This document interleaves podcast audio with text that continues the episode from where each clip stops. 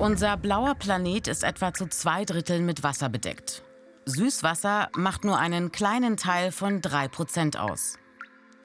Hier aber mit enthalten das Eis von Gebirgsgletschern, der Arktis und Antarktis, Schnee und Permafrostböden. Zugänglich für die Versorgung der Menschen mit Wasser ist also ein noch geringerer Teil.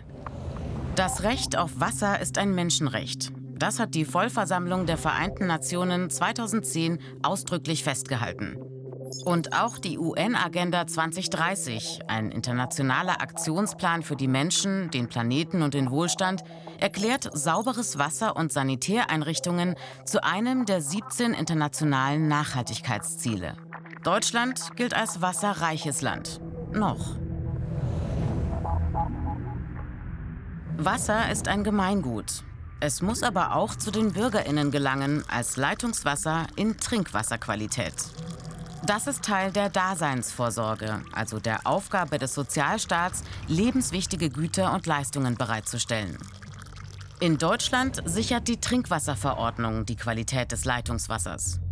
Die örtlichen Gesundheitsämter wachen darüber, dass die Grenzwerte an Schadstoffen eingehalten werden, auch bei privaten Hausbrunnen. Die Kommunen sind dafür verantwortlich, die Bevölkerung und auch die gewerblichen und sonstigen Einrichtungen ausreichend mit Wasser zu versorgen. Es gibt auch eigens dafür eingerichtete öffentliche Zweckverbände. Die Kommunen können außerdem private Unternehmen mit ins Boot nehmen. Die Wasserversorgung in Deutschland muss auch EU-Vorgaben entsprechen. 2022 im Bundestag die Umsetzung der EU-Trinkwasserrichtlinie.